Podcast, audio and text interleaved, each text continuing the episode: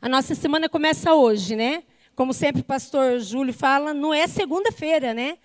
Segunda é o segundo dia da semana, hoje é o primeiro, domingo, e que bênção que você conseguiu vir hoje entregar a sua primícia ao Senhor, o seu primeiro dia da semana na expectativa de que o Senhor esteja te guardando durante a semana toda. E é uma expectativa boa, e é uma expectativa é, real para os nossos corações, porque nós conhecemos o nosso Deus e sabemos que Ele é aquele quem nos guarda de segunda a segunda. Ele é o Deus que cuida das nossas vidas e nos protege diariamente. Amém? E hoje eu quero falar com você sobre uma visão que está registrada no livro de Ezequiel. Então vou dar um panorama rapidinho de quem né, é Ezequiel. Um pouquinho para você saber dessa história e que contexto aconteceu essa visão. Ezequiel é um livro de profundas revelações de Deus. E os registros que o profeta relata nesse livro se referem ao povo judeu. Deus deu a esse homem inúmeras visões a fim de que ele exortasse o povo de Deus, o povo que se encontrava ali na Babilônia, para que o seu povo se voltasse ao único e ao verdadeiro Deus, porque do contrário haveria juízo sobre eles.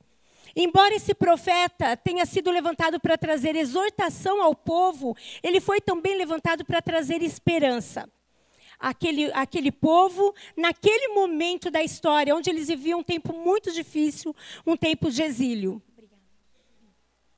Eles estavam vivendo no exílio babilônico. E Ezequiel significa Deus é a nossa fortaleza. Um homem que foi levantado num tempo muito difícil na história do povo de Deus e já levant, foi levantado já com esse nome. Deus é a nossa fortaleza. E se a gente for ler o livro de, de Ezequiel, a gente vê quantas dificuldades e quantas situações é, difíceis esse profeta viveu para poder revelar Deus ali para aquele povo e trazer de volta aquele povo ao convívio com Deus, porque era um povo muito idólatra, muito é, misturado nas suas crenças e culturas. E então Deus levantou Ezequiel para que ele trouxesse o povo de volta ao verdadeiro e ao único Deus. E começa então no livro de Ezequiel, no capítulo 1, descrevendo uma visão às margens do rio Quedar.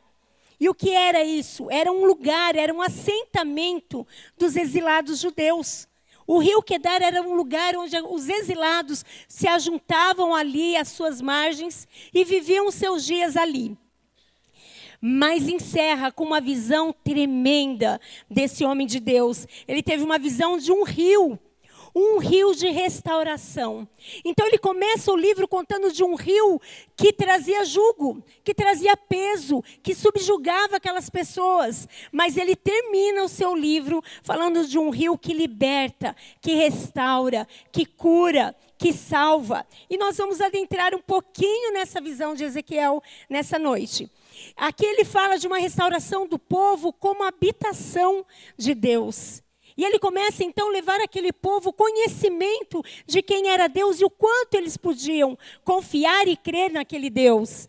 E nós podemos também tirar grandes lições para as nossas vidas. Então, a minha oração nessa noite é que essa revelação que o profeta Ezequiel trouxe seja uma revelação para o teu coração, amém?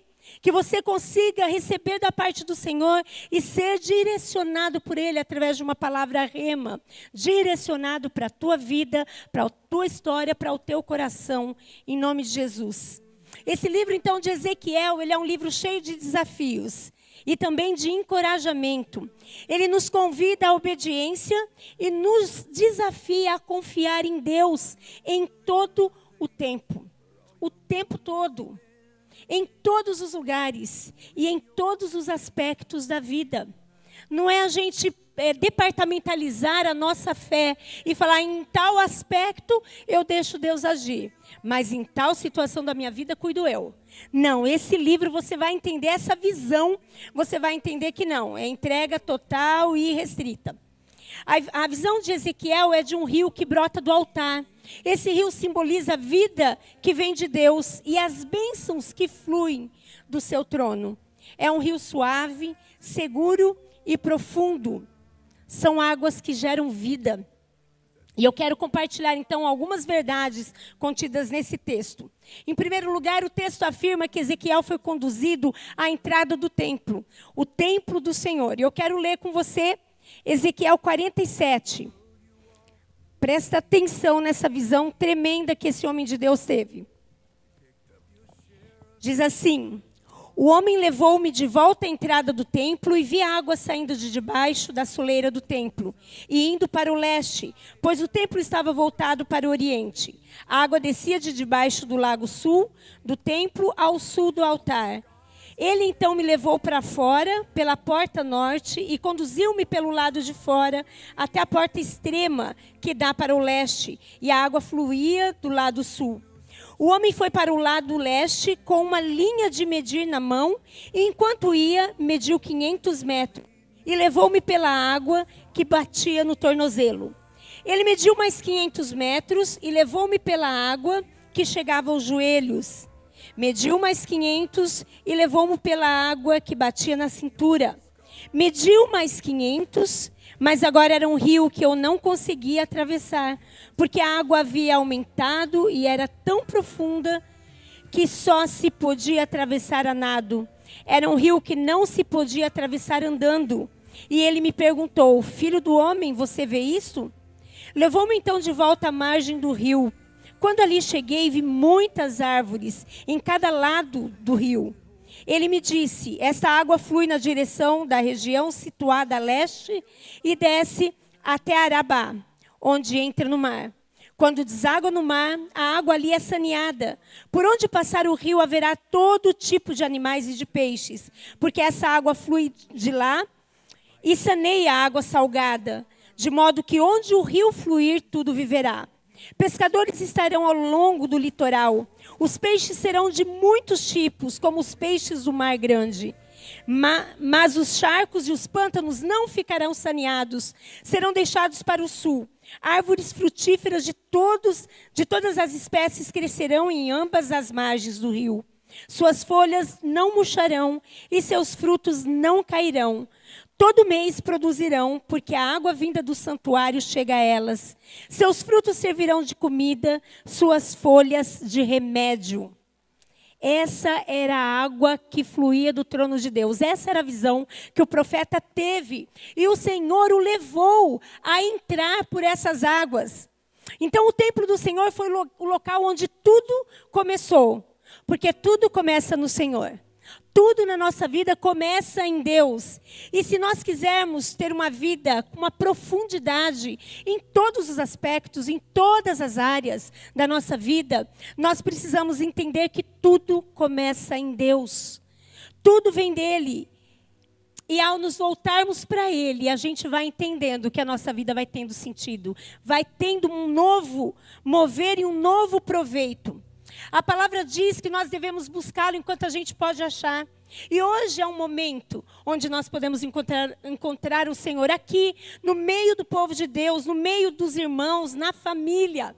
Nós podemos encontrar o Senhor. Então, que bom que você está aqui. Que bom que você veio buscar o Senhor nessa noite e que você possa viver experiências tremendas com Deus. Para que isso aconteça, nós precisamos, você precisa urgentemente retornar a Ele de todo o seu coração.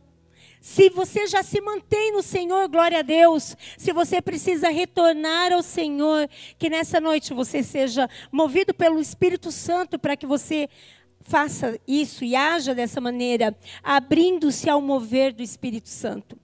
Quando nós tomamos essa atitude, nós somos conduzidos a níveis mais altos, a níveis profundos. Nós somos mergulhados na plena vontade de Deus para as nossas vidas e somos repletos da Sua presença. A nossa história toma um novo rumo. Depois de estar no templo, diante do templo, o homem tomou um cordel para medir e foi conduzindo o profeta aos seguintes passos. Primeiro, ele foi conduzido a um nível de água pelos tornozelos, diz o versículo 3. Ele começa a andar e anda 500 metros e a água está no tornozelo. Isso retrata a nossa vida comum. Isso retrata a nossa vida quando nós estamos distante do Senhor e as, os nossos pés começam a se empoeirar. Os nossos pés começam a se sujar na caminhada. Os nossos pés carregam cansaço da estrada. E a gente então vai se tornando sujo pelo pecado, muitas vezes, e acabamos caminhando independentes de Deus. Mas o que o profeta vê aqui, ele é conduzido, é para que ele comece a entrar nas profundezas do conhecimento do Senhor. E ele começa então a entrar nas águas que ele vai sendo conduzido para que os pés sejam limpos. E nós precisamos ter essa disposição. Nós precisamos nos deixar ser conduzidos. Nós não podemos andar sempre com o coração é, amarrado, o coração nas nossas mãos, onde nós não conseguimos nos entregar de maneira integral. A palavra de Deus diz que por conta da dureza do coração do homem, tantos maus recaem sobre esse próprio homem. Então, que nessa noite nós não tenhamos o nosso coração dessa maneira, endurecido, mas nós nos permitamos adentrar ao rio e às águas do Senhor para que nós tenhamos os nossos pés limpos, para que toda mancha e poeira da caminhada possa ser tirada. Ao ponto de nós começarmos a entrar e os nossos tornozelos ali molhados pelas águas que purificam, comecem a trazer mudanças na nossa história e na nossa vida. Quando nós adentramos a água do Senhor, o, flui do seu trono, um poder sobrenatural. E a gente começa então a ter a nossa fé no Senhor equilibrada. A gente começa a ter a nossa fé no Senhor inabalável, porque a gente começa a se entregar numa caminhada junto ao Senhor e se deixando ser conduzida por Ele. Nós precisamos sair do raso, nós precisamos deixar o Senhor nos lavar, nós precisamos ter, ter perder toda insegurança quem fica no raso, geralmente no clube, na piscina, na praia, quem fica no raso é criança, não é? E geralmente tem alguém ali cuidando, geralmente tem ali alguém conduzindo, e a criança, nós não liberamos, nós pais, nós não liberamos a criança para ir para o mais fundo, para uma piscina fundo ou até mesmo no mar, porque a gente sabe do perigo das profundezas, de uma água que pode levar a tantos prejuízos. O que o Senhor vem ensinando a nós aqui é que nós temos que deixar o Espírito Santo nos conduzir. Porque até no raso nós corremos perigo quando nós deixamos quando nós não deixamos o Senhor nos conduzir. Até no raso nós corremos o risco de tropeçar. Até no raso nós corremos o risco de acharmos que nós somos donos da nossa própria vida.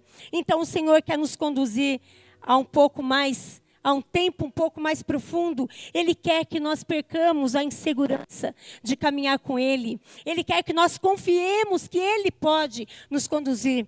Assim como a criança, quando é conduzida pelo pai, quando é conduzida pela mãe, ela vai ao ponto mais fundo, ela adentra mais com segurança.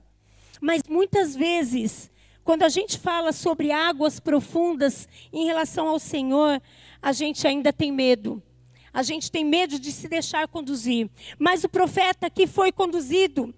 E o segundo ponto, ele foi conduzido no versículo 4, e as águas foram tomadas até os seus joelhos. E joelho fala de oração. Então, o primeiro ponto para a gente perder a nossa insegurança de confiar em Deus e de nos entregar ao Senhor de maneira completa é entendermos que nós precisamos ter vida de oração. E nós temos falado isso aqui domingo após domingo, para que esse renovo esteja na sua vida, para que você tenha entendimento de entregar todas as situações do seu dia, desde o amanhecer até o final dele, no altar do Senhor, em cada momento, em cada hora do seu dia, onde aparece uma situação que você precisa de ajuda, que você lembre de se entregar ao Senhor, que você ore a Ele Joelhos fala, fala também de reverência e humildade, fala de entrega. E eu me rendo, eu me prostro diante de Deus. Joelho fala disso. Joelho fala de entrega. Joelho, joelho fala de prostrar-se. Que eu e você tenhamos a humildade de nos tornar reverentes ao Senhor diariamente, em oração nós percebemos que a reverência a Deus tem sido algo escasso, a oração tem sido algo raro. Quantas pessoas não sabem como é e por que devem orar ao Senhor? Achando que Ele é um Deus tão distante que não vai ter tempo, ou não vai dar ouvidos às nossas inseguranças, aos nossos medos, às nossas inquietações, aos nossos desejos, aos nossos anseios, mas a água no joelho fala que nós precisamos nos deixar ser conduzidos pelo Senhor na oração, falando ao Pai e ouvindo dele, nos entregando. Porque, na verdade, nós deveríamos entender e acreditar que as nossas decisões, quando elas são banhadas e baseadas em orações, elas são muito mais proveitosas e a, a maneira de nós tomarmos as nossas decisões serão muito melhores. Nós seremos mais assertivos no nosso dia a dia quando nós temos os nossos joelhos dobrados ao Senhor. Então, que nós nos deixemos ser conduzidos até a água aos joelhos que nós entendamos que a nossa suficiência humana, ela é insuficiente para tudo que nós precisamos como cristãos. E nós temos a bênção e uma arma poderosa, grandiosa, que é a oração. Provérbios 3, de 5 a 8, diz assim: Confie no Senhor de todo o seu coração e não se apoie em seu próprio entendimento. Reconheça o Senhor em todos os seus caminhos e ele endireitará as suas veredas. Não seja sábio aos seus próprios olhos. Tema o Senhor e evite o mal. Isso lhe dará saúde ao corpo e vigor aos ossos. Ah, como nós precisamos entender que a nossa entrega ao Senhor é saúde para a nossa vida emocional e espiritual, saúde física no nosso dia a dia. A oração é o ambiente que o, todo cristão necessita e precisa estar. É como o ar que nós respiramos. Nós não podemos ficar sem, sem orar. A palavra de Deus nos diz: orai sem cessar. A todo e qualquer momento nós temos essa porta aberta diante do Pai. No nome de Jesus, nós temos esse acesso ao Senhor. E então a nossa vida ela será mais leve aqui na terra. Vamos continuar tendo lutas com certeza Vamos continuar tendo, mas nós teremos uma vida mais leve, uma desenvoltura melhor no nosso dia a dia em todos os aspectos. O cristão que negligencia a oração provavelmente terá sua vida espiritual fragilizada. Enquanto aquele que faz da oração a sua atividade fundamental tem uma boa chance de alcançar a fé inabalável, que é a fé que nós tanto desejamos, para todo e qualquer momento, em qualquer situação da nossa vida, nós sempre lembrarmos que nós temos um Deus que está ao nosso lado, um Deus que é o nosso, nosso apoio, um Deus que sempre nos conduz em triunfo. É, Russell Shedd, que é um grande escritor, um teólogo tremendo. Ele tem uma, uma Bíblia que ele traduziu. É um grande homem de Deus, um conferencista tremendo. E ele tem inúmeros livros que nos ensina a orar que nos impulsiona a orar e, e, nos colocar sempre em dependência de Deus. E ele diz uma frase: a oração não nos puxa para Deus, para que Ele faça, a nossa vontade, mas ela nos acomoda à vontade dele para nós. Então, muitas vezes a gente ora para que Deus venha fazer a nossa vontade, mas nós devemos orar para que a nossa vontade seja acomodada à vontade de Deus, que é boa, perfeita e agradável. É a melhor vontade para as nossas vidas, para que a gente possa experimentar tudo aquilo que o Senhor pensou para nós. Talvez você pergunte assim, mas por que, que eu devo orar se eu estou no meu pior momento da vida? Eu não tenho nem força para orar. Se eu me sinto fraco, se a minha oração nem vai alcançar a Deus, estou na minha pior fase, meu pior momento. E o pastor Max, Max Lucado, ele diz assim, o poder da oração não está em quem faz, mas o poder da oração está em quem ouve.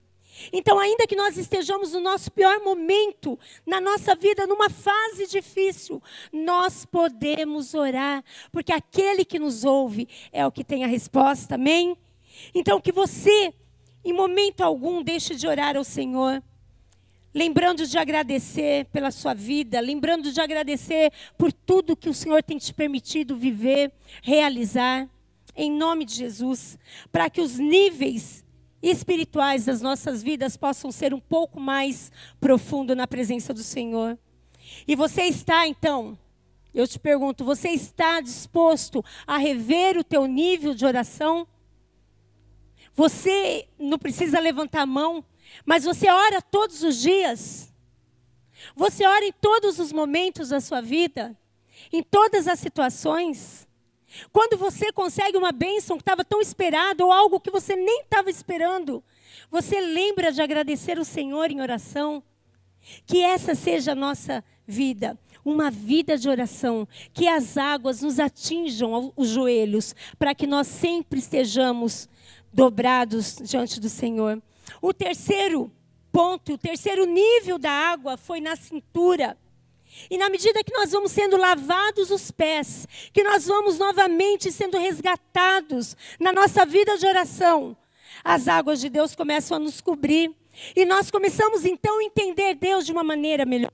Nós começamos então a ver Deus de uma maneira mais amigo. A gente consegue entender Deus nos cuidando em todo o tempo. A gente consegue ver a mão de Deus por trás de todas as situações da nossa vida. Então que nós possamos deixar as águas do Senhor vir sobre nós até a nossa cintura, amém? Que a gente se permita aos poucos, indo sendo co co cobertos espiritualmente pelo Senhor. E, e só assim, com os nossos pés lavados, com os nossos joelhos dobrados diante do Senhor, nós vamos sendo livrados do ataque do diabo dos ataques do inimigo. E nós então conseguimos orar com fé e com certeza, não nos deixes cair em tentação, mas livra-nos do mal. Isso não passa a ser uma ladainha, uma, uma reza decorada mas passa a ser uma oração de fé, de alguém que crê que é aquele que nos livra do mal e cuida das nossas vidas diariamente. Ezequiel, então, ele foi conduzido às águas, ele estava sendo conduzido a um nível mais profundo de envolvimento com o Senhor.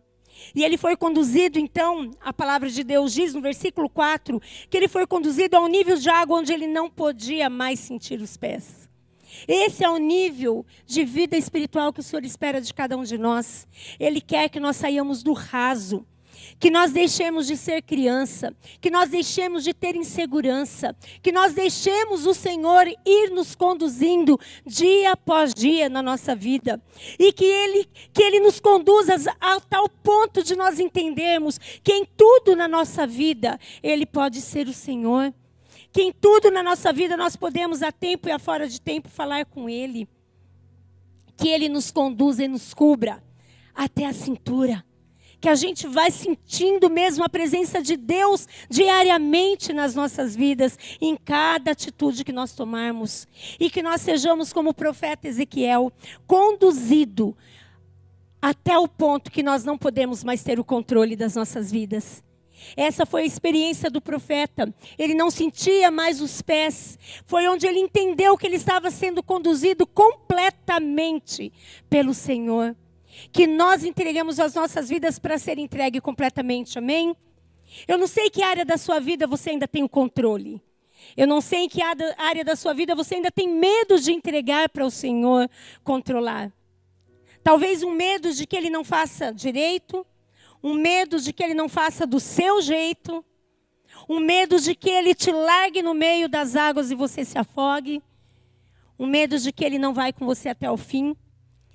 Mas o que a gente aprende com essa visão de Ezequiel é que nós precisamos ser carregados sem medo, sem insegurança, deixar o Senhor nos conduzir por completo em cada momento da nossa vida, que nós nos deixemos ser envolvidos pelo Senhor de maneira total, integral, que nós entreguemos o controle da nossa vida completamente nas mãos do Senhor nos deixemos ser conduzidos por Ele, em nome de Jesus. E só assim, só quando o profeta se deixou carregar completamente se deixou entrar completamente nas águas, o homem levou ele de volta à margem daquele rio e ele pôde ver algo sobrenatural. Ele pôde ver árvores ao redor daquela margem. Ele pôde ver árvores e o homem fala: Você vê isso, filho? Só depois que Ezequiel se deixou envolver completamente, se deixou carregar completamente, ele teve os olhos abertos e ele pôde ver o suprimento que Deus traria para a vida dele. Árvores frutíferas fala de suprimento, peixes e uma quantidade imensa de peixes fala de suprimento para nossa vida, de provisão, fala de fartura. E quantas vezes nós temos medo de entregar o controle porque a gente tem medo de faltar? Quantas vezes a gente não obedece a um mandamento porque a gente acha que aquilo lá não bate com o nosso estilo de vida? e ser conduzido pra, pelo Senhor. Esse deve ser o nosso estilo de vida. Só assim sendo carregados e adentrando e sendo envolvidos completamente pelo Senhor, pelas suas águas que purificam, nós poderemos então ter a nossa visão aberta e entender que nada vai nos faltar. Que o Senhor nos supre e nos enche de fartura o tempo todo. Ele vem com provisão para as nossas vidas em todos os aspectos, em todas as esferas da nossa existência. Ele é o Deus que provê, Ele é o Deus que supre, Ele é o Deus que nos enche, e Ele é o Deus também que cura. Aqui o profeta diz que ele viu também, e o Senhor disse a ele: além dessas árvores frutíferas, que darão fruto em todo mês, e as suas folhas não se murcharão, não terá tempo ruim, porque com o Senhor nós não temos tempo ruim. Nós passamos por um momento de dificuldade, mas quem nos sustenta, quem nos põe de pé, quem nos carrega é o Senhor. As folhas não murcharão nas nossas vidas, nós precisamos confiar nisso.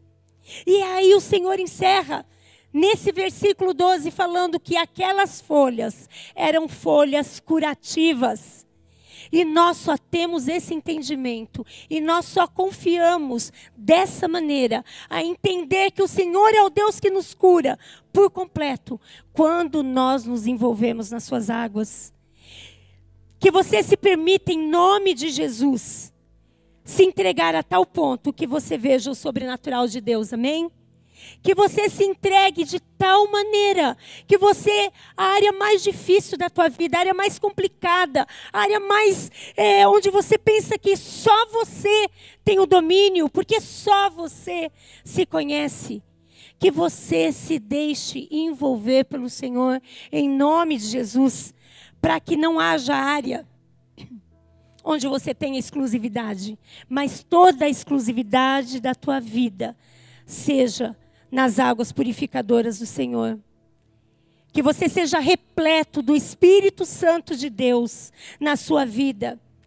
Que aí você verá, você acreditará numa vida abençoada e abundante que Deus tem para você. Amém? Que esse rio que flui do altar de Deus, que flui aqui nessa noite, que você creia que ele pode te envolver de uma tal maneira que tudo aquilo que você pensou, que tudo aquilo que você sonhou, infinitamente mais do que você pensa e sonha, é aquilo que o Senhor pode fazer para a tua vida, por você e através de você. Amém? E eu queria agora que nós tivéssemos um tempo de oração. Nós vamos gastar esse final de tempo esse resto de tempo que falta para acabar esse tempo aqui juntos, que nós estejamos agora num tempo de oração. Que você esteja agora se deixando levar e conduzir pelo Senhor. Eu não sei na tua vida o que é que tem sujado os teus pés. Que você tenha um tempo de reflexão para avaliar alguma coisa tem sujado os teus pés. Alguma coisa tem te limitado e te impedido de entrar e se deixar ser carregado pelo Senhor? Então nós queremos agora, nesses últimos momentos, nos deixar ser conduzidos, amém? Então abaixa sua cabeça em nome de Jesus e comece a pensar. O que tem te impedido de se entregar ao Senhor?